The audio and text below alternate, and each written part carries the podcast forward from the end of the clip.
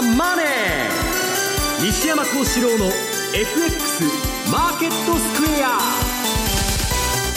こんにちは西山幸四郎と。こんにちはマネースクエアジャパン津田隆光と。皆さんこんにちはアシスタントの大里清です。ここからの時間はザンマネー西山幸四郎の FX マーケットスクエアをお送りしていきます。えまずは大引けの日経平均株価です。今日は久々の値下がりです。8日ぶり反落となりました。終値なんですが100円安の、えー、100円86銭安の1万9596円91銭です。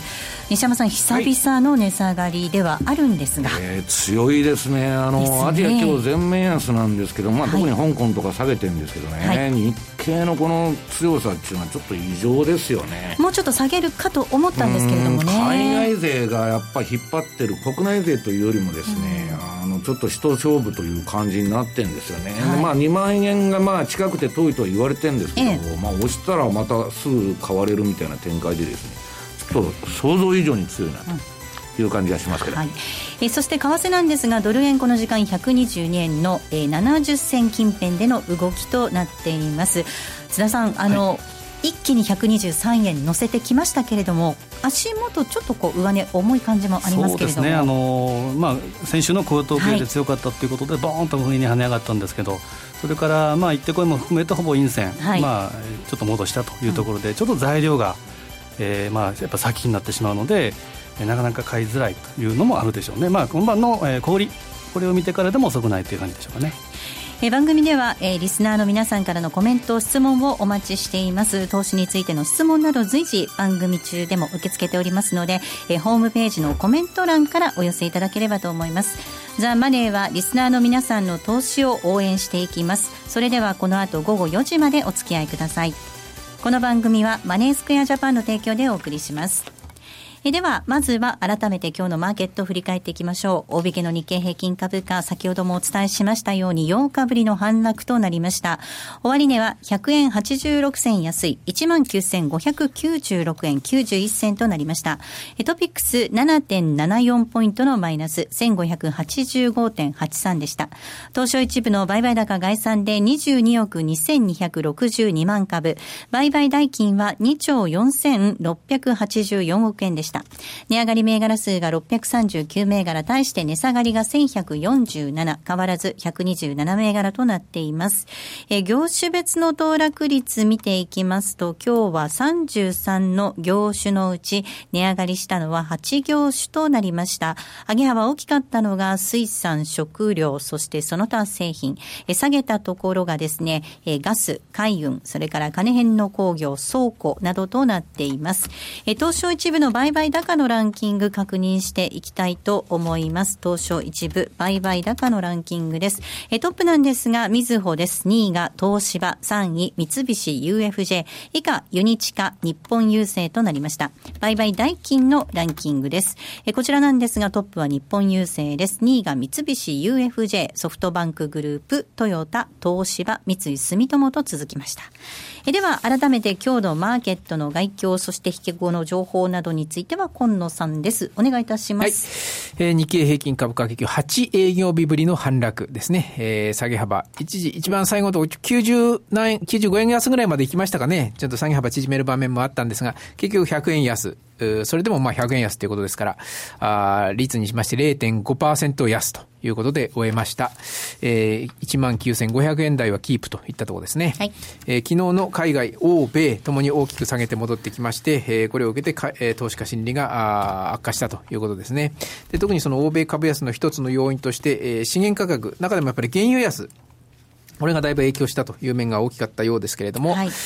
ー、ただ東京市場の場合は基本的に原安で売られる銘柄ってそんなに多くないですしね、はい、むしろ日本経済全体にとっては原安というのは非常にメリットも大きいという側面もあると思いますから、そういう意味では、あ欧米株安、あるいはアジアも全体的に安かったですけどね、えー、まあ日本株の下げはそういう意味ではまあ限定的だったという見方もできるかもしれません。えー、もともとまあ運用リスク回避する目的で、為替のまあ円高傾向もあって、えー、全体的にまあ売りが優勢だったというものの、下値では買い戻し、押し目買いもも入ったということでしょうね。えー、ただ、売買代金2兆4600億規模。ただ今日は S q でしたんでね、はい、ミニ S q 算出、これに伴って売買代金だ2、3000億ぐらい上乗せされた部分はあると思いますから、実質で言うと2兆1000億規模ということで、そんなに多かったわけではないというか、まあむしろ少なめというも言えるかもしれませんね。ボリューム的にはね。まあ、週末ということでもありますし、えー、商いがまあ、あるいは株価も全体的に安く、そんなに大きな値動きにもならなかったですから、あバリそういう意味では、まあ、商いが膨らまかったかったのもしょうがなかったかなということでしょうか。はいで、えー、あとは、発表ですね。はい、お願いいたします。日本郵政、決算出ました。はい、上場後初の決算ですね。はい、大注目ですね。えー、大注目。えー、6178、郵便の郵政ですが、えっ、ー、と、経常収益、売上高にあたります、経常収益が、あこれ9月中間期ということになりますね。第2四半期。前年同期1%減、うん、えっ、ー、と、これ7兆ってのかな？そうですね。7兆350億。えー、純利益は2%減2133億ということで、減収減益。先行き予想は、3月期予想は変えておりませんが、ただ、純利益が3700億に対して、中間期でこれ2133億ということですから、進捗率58%ほどになりますね。はい、まあ、やや高めと言えるでしょうね。はいあとは、えー、次、ゆうちょ銀行行きましょうか。はい、こちらも一般の売上に当たります経常収益が4%減9871億、純利益が5%減1715億ということで、えー、減収減益。予想は変えてませんが、ただこれも純利益で見ると、進捗率54%、5割超えてきてますね。まあ、堅調。まあ、これも、えー、まあ、まずまずという評価になるんでしょうか。最後に漢方生命。はい、えー、こちらも、これは比較ないですかね、漢方生命はね。えっ、ー、と、純利益だけ485億計上になりました。えー、で、新、先行き予想、これも修正なし。まあ、この間上場したばっかですからね、そう修正しないと思いますが、で、しえー、通期の純利益840億ということですから、中間期の進捗率、この58%ということで、これもそこそこと言えるかもしれませんね。はい、はい終値確認しておきましょう。まずは日本郵政です。6178です。こちらは中間期は減収減益でした。36円高のえー、1896円。そして7182ゆうちょ銀行です。こちらも中間期は減収減益です。5円高の1785円。えー、7181のかんぽ生命です。今日の終値は75円安の3575円となっていました。このさん、ありがとうございました。失礼しました。えそれではここで一旦 CM です。ラジオ日経は12月12日土曜日名古屋市中村区で無料 FX セミナーを開催します。講師は元為替ディーラーの岩本さゆみさん M2J 西田慎さん。お申し込みはインターネット限定。ラジオ日経12月12日名古屋セミナー専用ウェブサイトで受付中。抽選で200名様を無料ご招待。締め切りは12月4日12月12日は名古屋で FX 気になるレースが今すぐ聞ける。ラジオ日経のレース実況をナビダイヤルでお届けします。開催日のレースはライブで3ヶ月前までのレースは録音でいつでも聞けます。電話番号は0570-008460 0570-008460 0570を走ろうと覚えてください。情報量無料かかるのは通話料のみ。ガイダンスに従ってご利用ください。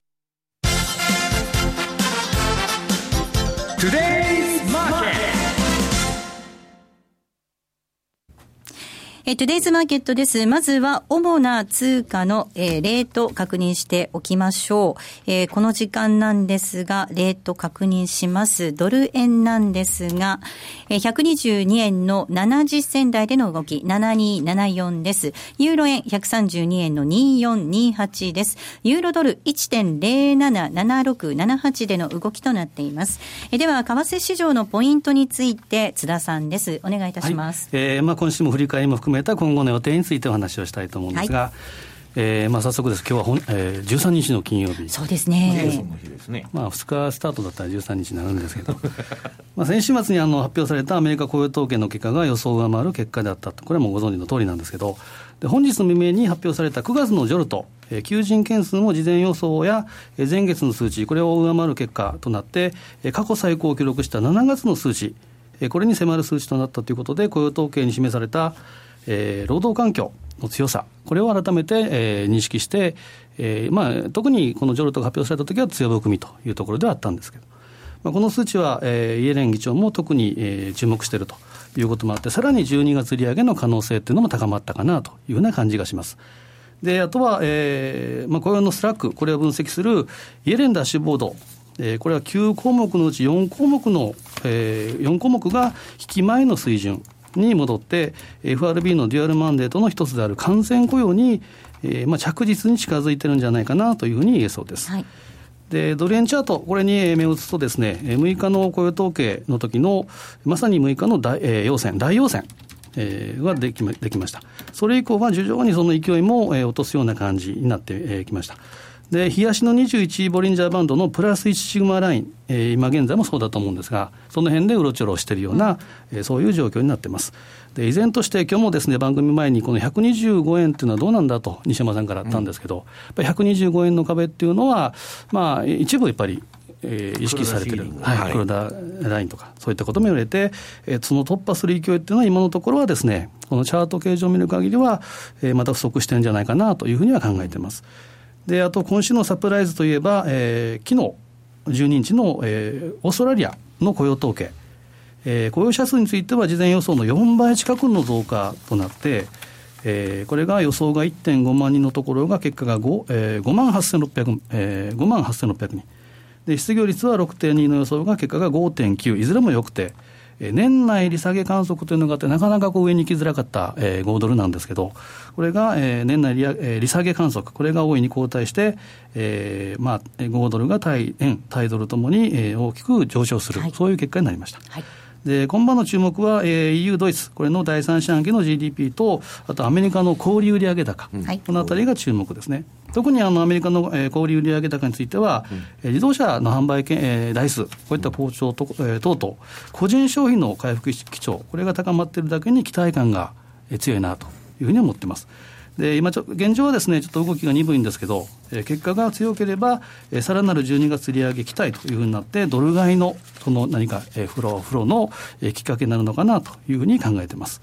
で来週の注目は、えー、月曜日、16日月曜日の、えー、日本の、えー、実質 GDP 速報値、はい、これは第2四半期。で、火曜日、17日の RBA の議事録。で、18日水曜日、日本時間でいうと木曜日の未明ですけど、FMC の議事録。で、19日、同じく19日の木曜日に日銀の会合。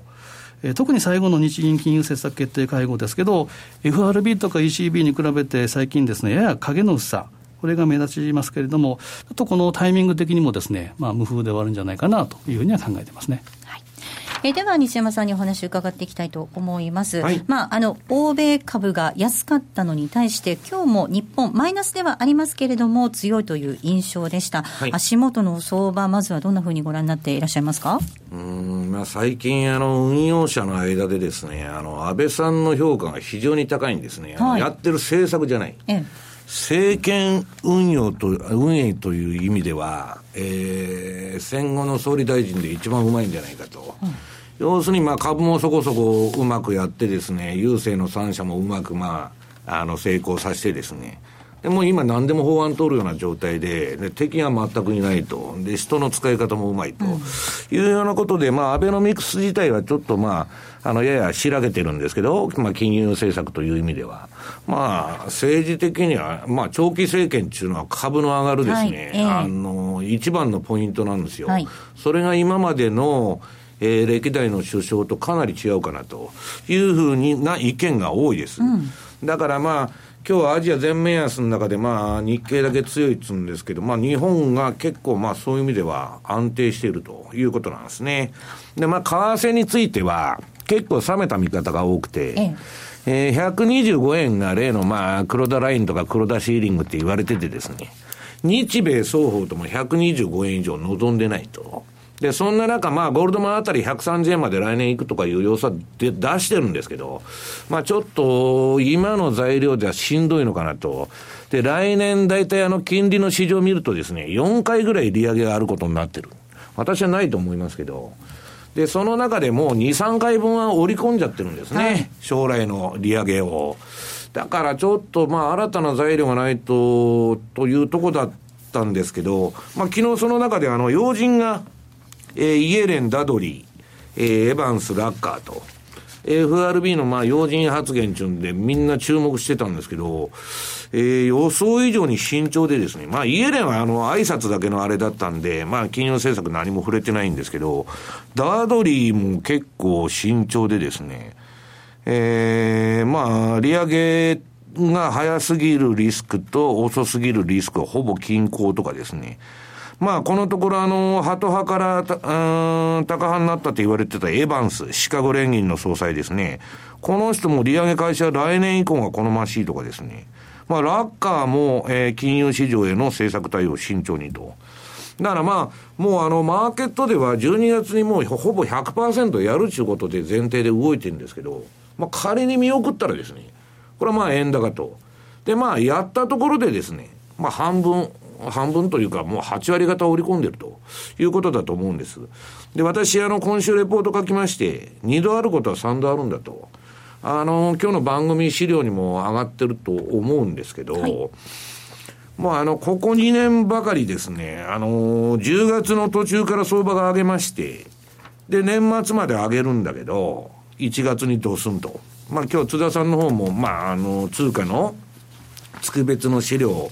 まあ、あの、作ってきておられるんですけども、まあ、これあの、日経の前田さんが日経新聞にあの載せたですね、まあ、あの、このところ言ってますように、1990年以降、1, えー、1月に高いというですね、1月高のアノマリーっていうのは、失われてるんですね。で、もう、あの、はっきり言いまして、もう私はもう決め打ち気味になってるんですけど、まあ、12月の FOMC、はい、16日までに一旦リグーと。このまあ10月末にもかなり買ったんですけど、まあ半分は利食いしようということでですね、えー、ちょっと年明けの、まあ、年明けというか FOMC 後の動きというのはですね、うん、私は、あの、ちょっと円高とか株安を警戒した方がいいのかなと。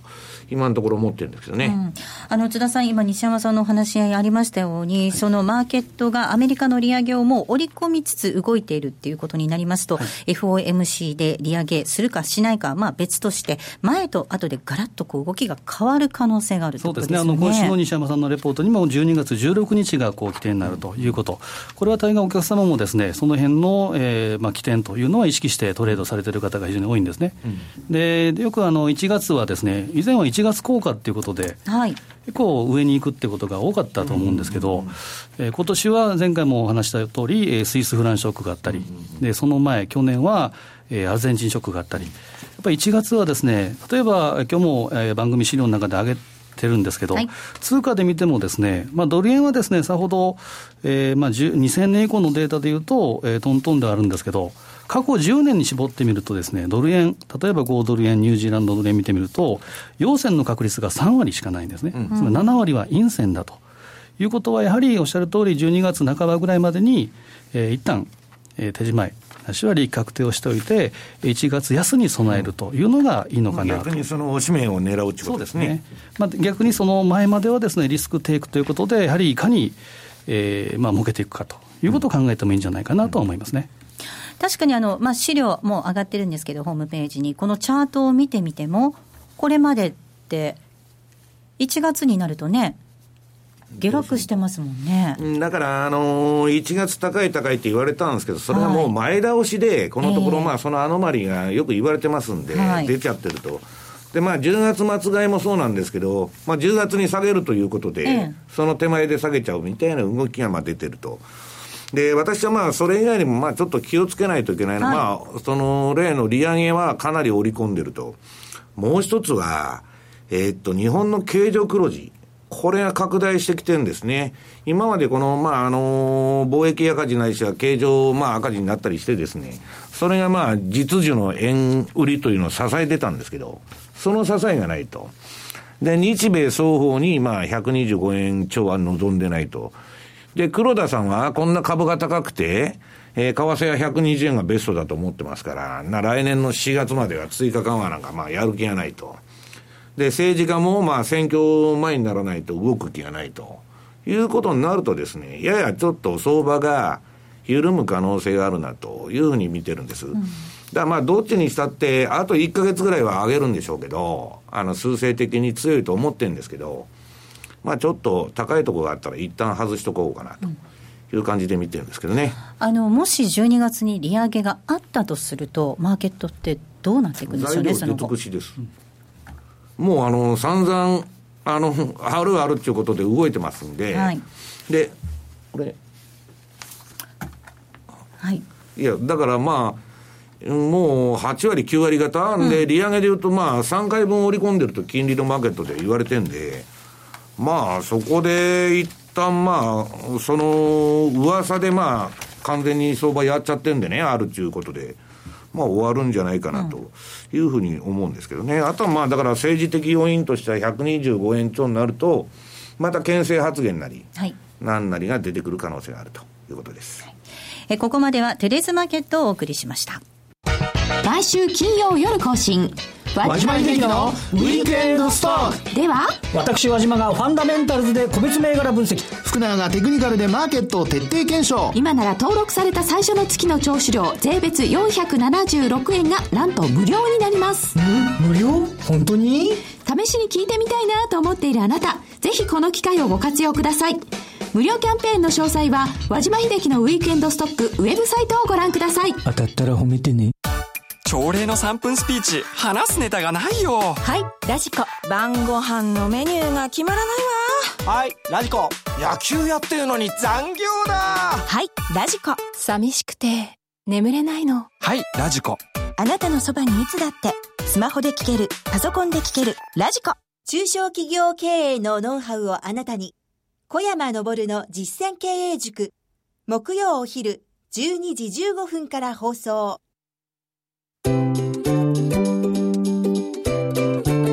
M2J トラリピーボックストラップリピートトラップリピート。僕の名前はトラリピ。トラップリピートトラップリピート。それを略してトラリピ。ート M2J トラリピボックスです。FX 投資をもっと楽しくトラリピで成果を上げることを目指していきましょう。え今週も皆さんからいただいた質問にお二人にお答えいただこうと思います。まずはリスキーさんからこんな質問です。雇用統計ポジティブサプライズで US ドル円は買われました。12月にアメリカ FF 金利利上げの確率も高まっています。12月まではドル円は125円60銭目処。えー、黒田天井を目指すと考えますが、いかがでしょうか？12月の FOMC 後は西山さんも確か先週言及されていたように崩れるように思いますが、株も同じような動きとなりますかといただいています。はい、まあ、海外勢の見方はですね、今年の6月に黒田さんが国会で、まあ、これ以上の円安は考えにくいと。まあ、なんか決め打ちのような発言しまして、それが125円なんですね。当然、まあそこが意識されると。で、まあそこを目指していくんでしょうけど、まあいけるかどうかわかりませんけど、ただまあ下もですね、えー、当面はこの、えー、ここからまあ目先の相場121円以下というのも考えにくいと。はいで、まあ、崩れるとしたら、だから利上げを契機に、まあ、崩れるんじゃないかというふうに見てるんです。うん、まあ、その手前になるか分かりませんけど、はい。はいえでは続いてです。西山さんの大ファンさんからいただきましたよ。はい、えー、本日12日の昨日ですね、12日のロイターの記事によりますと、ECB は地方債の購入も検討しているということです。12月3日の ECB 理事会でマイナス金利拡大と地方債の購入を発表した場合、その緩和効果はどのぐらい持つんでしょうかと。全くないですね。あのー、ECB は買う、あのー、まあ、国債だとか社債とか、まあ、地方債、まあ、国債がないんで、まあ、地方債1トンですけど、どっちにしてもですね、買うものがないんです。だからこの前ドラギは、えー、マイナス金利幅を拡大すると。もう日本もそうですけど、で、日本なんてあのー、例の国債はまあまだ機関投資家に強制的に売らしてですね、買ってんですけど、まあ、ちあの、社債とか地方債とかも流動性も何もないし、まあマーケットがないということで、もう緩和のですね、もう最後まで来ちゃってんですね。買うものがなくなってると。だからまあ姿勢としてはまあそら、あの、ユーロ安に、えー、なるとは思うんですけど、まあ、実際の効果というのはですね、もう買う、あの、商品がないということで、まあ、そういうのはもう出てきてるんですけど、まあ、どっちにしたって大したあの量じゃないという感じがしますね。津田さん、これ、ECB も追い込まれるところまで追い込まれてるっていう状況なんですかね？そうですね。あの前回のそのマイナス金利幅も下はないだろうというところが、サプライズでまだ下ありますよっていうのは、よっぽど手詰まり感っていうのがあったと思うんですけど、うん、ただ、ユーロはやっぱり下を目指してるなっていうのがあるのと、あと一部にはですね、やっぱりシリアの難民問題なんかで、メルケルさんの人気がえらい落ちてきてるということもあるので、屋台骨のドイツ経済がやられてしまうとですね。ドイツ包囲網でやられてるんですよね、もうすべて今、あのフォルクスワーゲンの問題から、シリアの問題から裏で、まあ、ドイツ包囲網ですね、ドイツが強くなりすぎて、まあ、それでちょっと、えー、攻められてるっていう感じなんですよね。続いての質問です。えいつも楽しみに拝聴しています。一つ質問なんですが、ポケトラのアプリで標準偏差ボラティリティを表示したときに、スマホの画面を縦から横に変えると、形状が大きくこと、え 異なることがあります。おそらく表示期間によるものだと思いますが、冷やし、1時間足、それぞれどちらで見るのが良いでしょうかと、津田さんとなんですか、ね、そうですね。これは、西山さんもよく動画、えっと、動画とかですね、セミナーでおっしゃっていただいている。これは縦横で数値が、あの、期間が変わってしまうということですよね。いやだから尺で言えば縦で見た方が分かりやすい、はいうん、大沢さんどっちで見てるんですか？私？横で見てますよ。横で見てるんです。私は縦で見るんですけど。何か意見が分かれてる、えー、まああの好みの問題ですねはっきり言って。そうですね。ええ。ー要するに、えー、1時間足で言えば、下のマイナス0.3とか0.6に到達したら買うっちゅうだけなんで、どっちで見てもそれは同じなんで、はい。ただね、その標準偏差ボラティリティが上がってるか上がってないかって、縦で見るのと横で見るのと結構違いますもんね、本当に。おっしゃる通りなんですよ。だから私は縦で見た方が見やすいなと思って、で、表示期間は当然短くなるんですけど、はい、見栄えが、まあ今日のあの番組資料は縦型なんですけど、そうだそうだ、そうですね。で、レポートは横で出したんです、今週。はいどっちでも同じなんですけど、はい、なんとなくダイナミックな感じがして、縦の方がいい縮尺でいうと、縦の方が分かりやすいっていう程度でしょうね。はいそうなんですね。はい。はい、では続いての質問いきたいと思います。えっとですね、西山さんを損、西山さんも損をすることってあるんですね。ところでびっくりするほどっていくらなのか気になります。私は損切り貧乏に徹しているので、え最近は大損はしませんとメールをいただいています。まあ公共の電波であんまり言うとあれなんですけど、私の歴史はですね、30年間損のの歴史でですね、えー、損をすることに何ら躊躇しないんですね。はい。相場っていうのは儲かるか損するかの5割の確率でどっちかになるわけですから、でトータルとしてあの、儲かったらいいという考え方で、まあ、あの、むしろ積極的に損切りは入れる方なんですけど、まあ、勝率という意味で最近はあんまり負けなくなってますね。まあ、大沢さんほどじゃないですけど、あの、負けなくなってるというのは、まあ、エンベロープで、まあ、このところ循環が非常にうまくいってるんで、まあ、勝率という意味では、まあ、かなり高いんですけど、まあ、あとはですね、今の相場、あの、動かないってみんながブツブツ言ってるんですけど、はい、欲を出さなかったら、まあ、あの、1時間足のエンベロープの下0.3%、0.6%って変わって、もうあの利益が出たら、直ちにリグっちゃうみたいなことをたくさんやってるんで。移動平均超えたぐらいでもうリグってもいい感じですよね。ええ、もう上まで、ええ、もう上まであのどうせ動かない相場なんで、はい、まあそういうふうにやってるとですね、まあ、しょうまあだけど勝率ってほとんど関係なくて、うん、要するに損と、えー、儲けのですね、さっ引きで儲かるようなやり方をしないとダメということですね。もう一ついきます。えー、先高感を滑らかな口調で的確に語られる西山さんに注目しています。ところで西山さんは中国不安はどうお考えでしょうか？私は中国が不安で不安で、上海は落ち着いていても、あれは実態の安定を意味していないと思われますということですが、どうなんでしょうね、はい、中国。いや、あの、考えてもしょうがないですね。自由市場ないっていうのと、まあ、共産党の一党独裁ですから、まあ、何がどうなってるのかよくわからないと。で、ただ私はまあ不安だ不安だっつって、それはもう2つのバブルが崩壊してって言われて、まあ非常に厳しい状態ではあるんですけど、独裁政権って強いんですよ。はい。だから、えー、っと、北朝鮮だったら全然崩壊しないじゃないですか。するする言ってね、えー、しないですもんね。だから、そういう意味では、まあ、政治的にちょっと体制が違うんで、まあ、普通の自由市場と一緒にですね、まあ、考えてもしょうがないと。で、私は中国の危機が起きるときは、中国はインフレになったとき、インフレになったらもう暴動になってむちゃくちゃになりますけど、今まあ、インフレっていうのが、まあ世界的に日本もインフレになったら経済アウト、アメリカもアウトなんですけど、インフレがないんで、まだまあ、小康状態っていうかですね、またまあ、その相場が上がるっていうことじゃないですけど、そんなまあクラッシュもしないんじゃないかという気がするんですけどね。この間、11日あの独身の日ということで、はい、アリババがですね、T モールで、はいえー、去年の売り上げを超えたっていう、うん、それを見たら消費ってすごいなと思うんですけど、ね、けどそれを見て全体的な消費動向と考えない方がいいというふうな、うん、まあ、論拠も、えー、論もありましたけど、うん、基本的にその爆買いっていうのはですね、オンライン上も、まあ、その辺のスーパーにもたくさんありますけど、ちょっとそのあたりはなんか、やっぱりおっしゃる通り、あの質問があった通りですね、本当にいいのか悪いのかっていうのは分かりにくい国ですよね。はいえそして津田さん、セミナーが予定されているということなんですが、まずはどこからいきましょうか？まずはですね、えー、っと、近いところ、はい、23日の月曜日、はい、勤労感謝の日ということ。はい、で、えー、これ、横浜、千葉。はい、で、12月、これはですね、はい、2015年の最後、えー、名古屋、えー、の、まあ、2015年終わりだけに、まあ、終わりよければということでは、まあ、さっき今野さんも言ってましたよ。ちょっとあの打ち消しません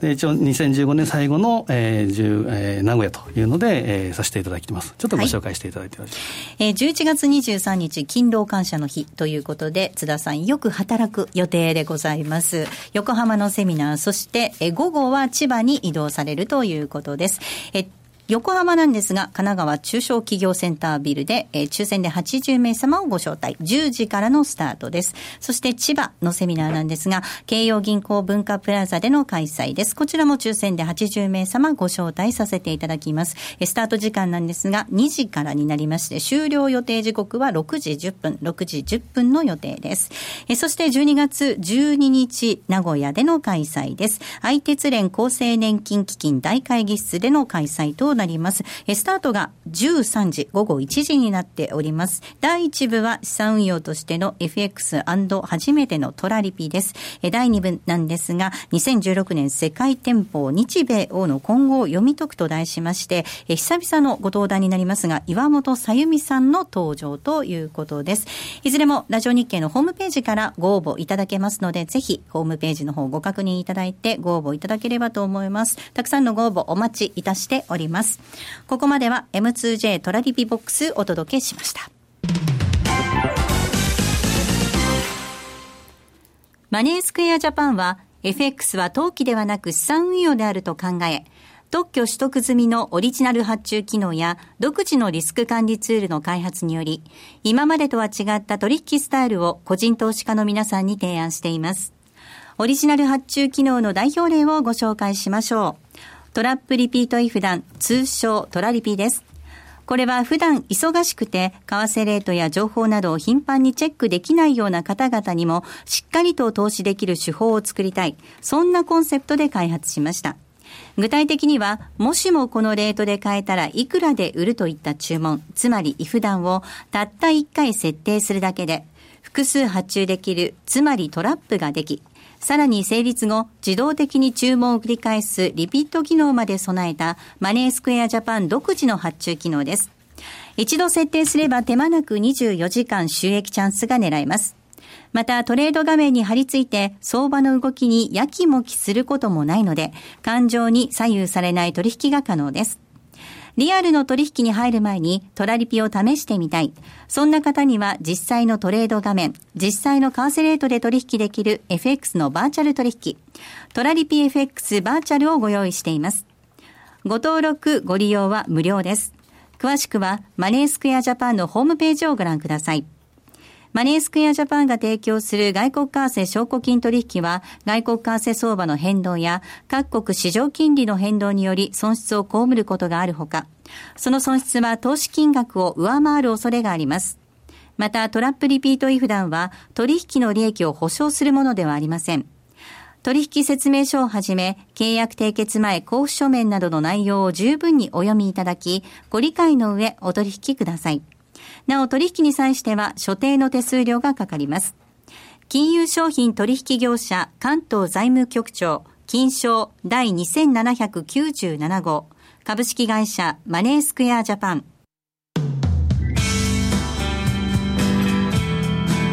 西山幸四郎の FX マーケットスクエア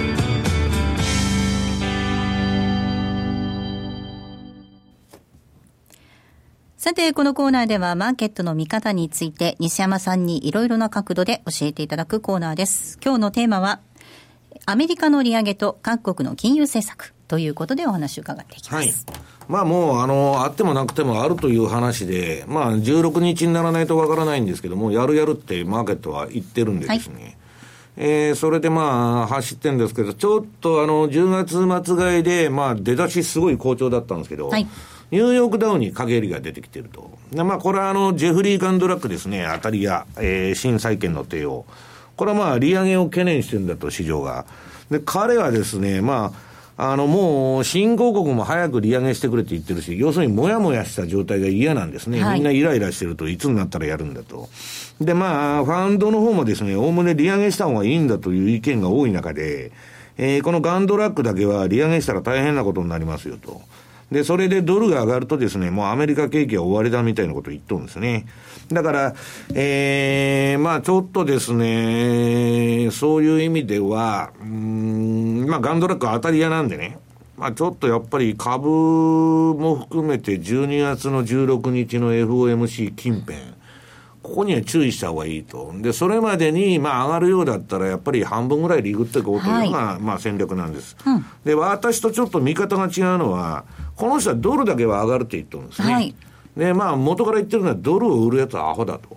いうことをずっと言ってまして、まあ、いずれの結果にしても、まあ、だから、利上げがなかったらですね、やるやるって言ってるんですから、それはドル安になるでしょうけど、まあ、あったら上がると。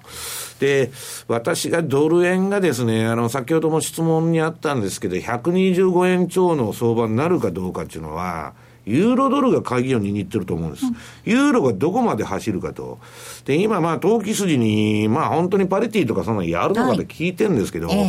まあドラギが昨日議会証言でかなり、まああの、明確に不景気になると。この人の見方は正しいと思うんですけど、来年景気が良くなるなんて言ってる、えー、ファンドマネージャーいないんですね。で、まあ、その中で株とかが上がっていくとしたら、まあ、金融政策次第ということなんですけど、まあ、ちょっと、そういう意味では、まあ、いずれにしても12月の半ばが、うん、この先の相場の天気のなになるのかなと。それまでは強気で攻めようというのが私の戦略なんです。まあ、その12月の半ば転機になるっていうのは本当におっしゃる通りだなと思うんですけど、その利上げをすることによって、その新興国への影響っていうのが大きく取り沙汰されてはいましたけれども、はい、アメリカ企業にとってのこれ逆風ですもんね。うん、だからもう、あの、前、ファーバーレポートっていうのは、まあ今日もあの、番組資料に上がってますけど、マーク・ファーバーがですね、あの、まあ、もう、えー、っと、利上げがあったら、アメリカの企業収益っていうのはダメなんだと、はい、落ちるんだと。逆に利下げが、政策金利が下がったら、企業収益っていうのは、過去のまあ1980年代からずっと調べて、利下げがあったら企業業績って上がってんです。だから利上げがあったら落ちると。いうことはですね、やっぱり強力な追い風が、うん、企業収益という意味での、まあなくなると、やむことになると。あとは金利が上がれば当然あの社債発行して自社株買うというですね、まあバカなことが行われてるんですけど、それも減るだろうと。だから今年144兆円出て、自社株買いが。こんな程度の上げしかなってないんで、それが減ったらですね、そんなに買う要因はないんじゃないかと。だからまあちょっと、あのー、もう7年上げてますんでね、はい、いずれにしても。まあ本当に慎重に一つ一つ、まあ石橋を叩きながら行きたいなというふうに思ってるんですけど。あの、津田さん、アメリカの企業の決算なんかを見ていても、そのドル高の影響っていうのがじわじわと効いてきてる面ってありますもんね。そうですね。あの、フィッシャーさんなんかもそのことを言及してたというのもあるんですけど、ちょっと長いスパンで見るとですね、歴史的なもので、今日も番組資料に一つ挙げたんですけど、はいえー、71年以降、えーまあ、ニクソンショック以降ですけど、FF 金利とニューヨークダウ平均とドル円の推移というのを、ちょっと大きなその俯瞰図で見てみたんですけど、はい、要はどういう傾向が見れるかというと、まあ、必ずしもそのミクロで見てるわけじゃないので、ちょっと大きな視点なんですけど、要は利上げをするタイミングっていうのは、ドル円っていうのは下げやすくなってると。うんで、株はどうかというと、あの、まあ、かつて、例えば70年代、80年代ってちょっとこれは参考にならないですけど、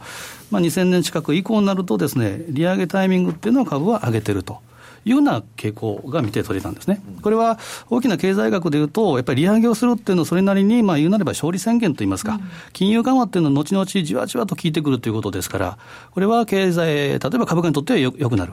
ただインフレがこう進んでいくわけですから、そうなると物の価値が上がって通貨の価値が下がる。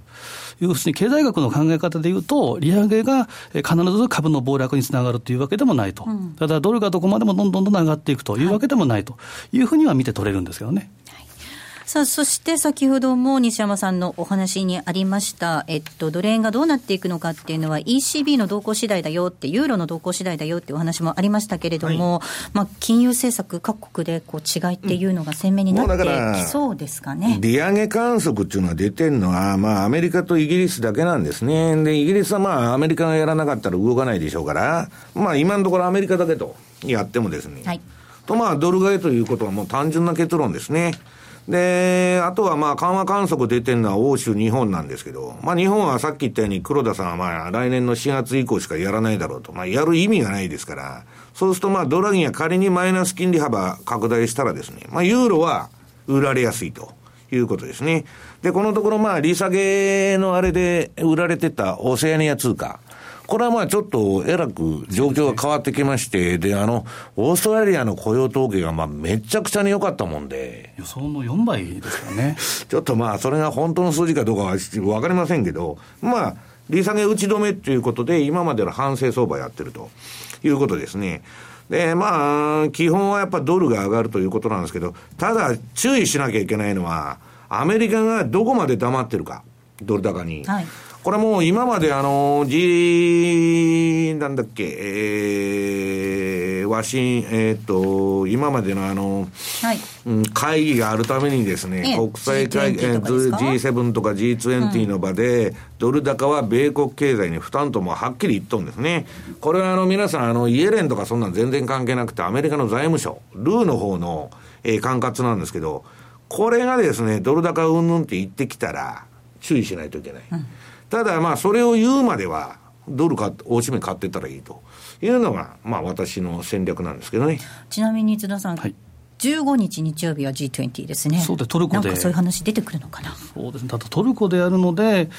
まあどうかなと思うんですけど、まああの、エルドアンが選挙で勝ってですね、久々にその公の場に選挙に勝って出れるということですから、えー、まあいろいろなその、また IS の問題とかですね、はい、いろいろあるので、通貨個別ではないかなとは思うんですけど、まあ、多少出てきてもおかしくないでしょうね。うんさあ、そうした相場なんですけれども、足元ではエンベロープがうまくワークしているようですね。うん、いやね、一番ワークしてるのは大里さんでしょう、しているようですね。あの、私はですね、ドル円中心にやってるんで、あんまり出場機会がなくて、まあ、このところ、まあ、ちょっとドタバタまたやりだしたんですけど、まあ、どの通貨も非常にはまってましてですね、えー、非常に、えー、まあみんなの運用者は収益機会がないと動かない動かないと、まあブローカーから運用者からブツブツ言っとるんですけど、まあ動かないというのはトレンドが出てないと。まあ円高トレンドが出ない限り私はずっとおしめがやっとるんですけど、まあ非常に1時間でやるとですね、うまくはまってると。まあ今週のレポートだかにも書きまして、今日の番組資料、はい、番組ホームページの中に、まあ本当の直近の、これ縦画面ですから、目先の相場だけ。まあドル円はまあ大したことないんですけど、まあ、むしろクロスの方が結構ハマってましてですね。まあ5ドル円とかこのところ、ユーロ円、ニュージーランド、あとまあカナダ、その辺を、まあ、あの、下がってきたら、盲目的に買ってると。で、まあ、利益が出たら、まあ、割と早く売っちゃうと。前はですね、あのー、プラスの0.3まで、えー、我慢ということを結構やってたんですけど、今はもう動かない相場なんで、まあ比較的、あのー、早期に、えー、利食いを入れちゃうというのが私の今の売買なんですけどね。津田さん、これポケトラで、エンベロープと標準偏差、はい、ボラティリティ、ぜひ一緒に見ていただきたいですね。最近あのお、お客様からのお問い合わせも結構多くてですね、でどうやって見たらいいんでしょうかっていうことからですね、まあ、ポケトラ全般も結構多いんですけど、うん、やっぱり重宝していただいているというのがやっぱり本当のところですね。うん、で、まあ、それ以外にも例えば、えーまあ、例えばボリンジャーバンドで見ていくと、はい、今おっしゃったドル円、これもですね、先週の雇用統計でどーんと一旦プラス2シグマを超え超えたというのがあるんですけど、まあ、教科書的といいますか、プラス1シグマで今現在サポートされつつあるということですから、しばらくは、ぱりあのリピート系、トラリピのオーダーが、えー、先ほど12月の半ばぐらいまでは、ちょっと強気で、えー、押したら買うと。でいうことで攻めていってもいいかもしれませんね。そうですね。エンベロープは上限で雇用統計ピタッと止まってですね、そこから反省相場と。うん、まあ、冷やしのは形になってると。私が言いたいのは、1時間足でトレードするのはいいんですけど、はい、それはですね、あの、冷やしの方で、円買いトレンドが発生してないというのが絶対条件なんですね。はい、で、仮に、冷やしのあれで標準偏差ボラティリティが上がって、円買いトレンドが発生した場合は、直ちにおしめ買いは休止すると。まあ、逆張りは、えー、やめとくと。で、今、あのー、円買いトレンドつっと、まあ、ユーロがちょっとそういう感じなだけで、あの、その他の通貨は円買いトレンド出てませんので、まあ、1時間足のそういう売買もワークするということでございます。ここまでは西山幸四郎の FX マーケットスクエアでした。競馬中継が聞ける、ラジオ日経のテレドームサービス。東日本の第一放送は0180-99-3841、99-3841。西日本の第二放送は0180-99-3842、99-3842。情報量無料、通話料だけでお聞きいただけます。FX トレンドの真実パーソナリティ陳正人と学ぶ FX スキルアップイベントを11月29日日曜午後1時半から虎ノ門琴平タワーで開催。抽選で70名様を無料ご招待。お申し込みはラジオ日経ホームページトップのイベントセミナー欄から。締め切りは11月19日。ラジオ日経ポッドキャスト。過去に放送した番組の一部やポッドキャスト限定の番組を iPod などの MP3 プレイヤーでいつでもどこでもお聞きいただけます。詳しくはラジオ日経ホームページの右上にあるポッドキャストのアイコンからアクセス。M2JFX 投資戦略。M2JFX 投資戦略です。えー、来週に向けて M2J の FX の投資戦略を伺っていきます。津田さん、お願いいたします。はい、えー、先ほど西山さんからあった通りですね、メロップで60分であるという時には、まず冷やしで確認すべきというのは、これは当然のことで、大きな流れ、これをつかまなければ、うん、その逆にですね、行ってしまうというのもありますから、やっぱりこれは地図の縮尺と同じように、まあ、俯瞰的にずっと見ていかなければいけないんですけど、今、冷やしレベルで上昇トレンドというふうに確認できるのが、先ほど言ったドル円。うんと、あとトルコリラ円、うん、これもですね、綺麗な上昇トレンドの今、形になってるんですね。で、5ドル、オージーがですね、えー、ちょっと上昇トレンドになりつつあるかな、どうかなというような微妙なところ、うん、でニュージーランドドルはどうかというと、これ、横ばい。ということですから、まあ、ドル円、あとはトルコリラ円、このあたりを中心に、えー、いいのかなと。ただデータ的に言うとですね、この11月、12月っていうのは、えー、陽線確率が高いっていうのは、オセアニア通貨、ニュージーランドドル円、5ドル円なんですね。うん、から、まあ、10月末が4月末売り、それもそうですし、うん、年末に強いと。特に5ドルなんていうのは、8月に円高確率がこれ、2000年以降8割ですから。うんでそこから悪くなって、夏場に安くて、年末に高くなるっていう、そういう癖といいますか、データが。半球がちょっと違うんですよね。そうですね、うん、ちょっと得意になっていますか、まあえー、目立った動きがするのは、こういったオセアニア通貨ですから。まあ、おしめを狙っていくっていうのもいいかもしれません。まあえー、積極的に、やっぱ12月半ばぐらいまでには、えー、やっぱ積極的トレ、積極トレードということで、えー、このあたり、中心に攻めていったらどうかなというふうに思います、ね、ちょっと昨日なんかは、その資源価格の下落でオセアニア通貨売られてますけど、そんなに気にしなくてもどうなんですかね。いや、まあ、あれこれ見てたら、もう、きりがないんですよ。でそういうなんで下げる時もあれば上げる時もあるんですけど、私はもう冷やしで円高トレンドが出ない限りは1時間のおしめを買うということでございます。はいえー、来週月曜日にはもっと練られた戦略が M2J で取引されているお客様限定で見ることができますのでぜひ講座を開設してレポートを活用してみてください。ここまでは M2JFX 投資戦略をお届けいたしました。お送りしてまいりましたザンマネー西山幸四郎の FX マーケットスクエアそろそろお別れのお時間です。ここまでのお相手は西山幸四郎とマネースクエアジャパン津田隆美と大里清でした。さようならこの番組はマネースクエアジャパンの提供でお送りしました。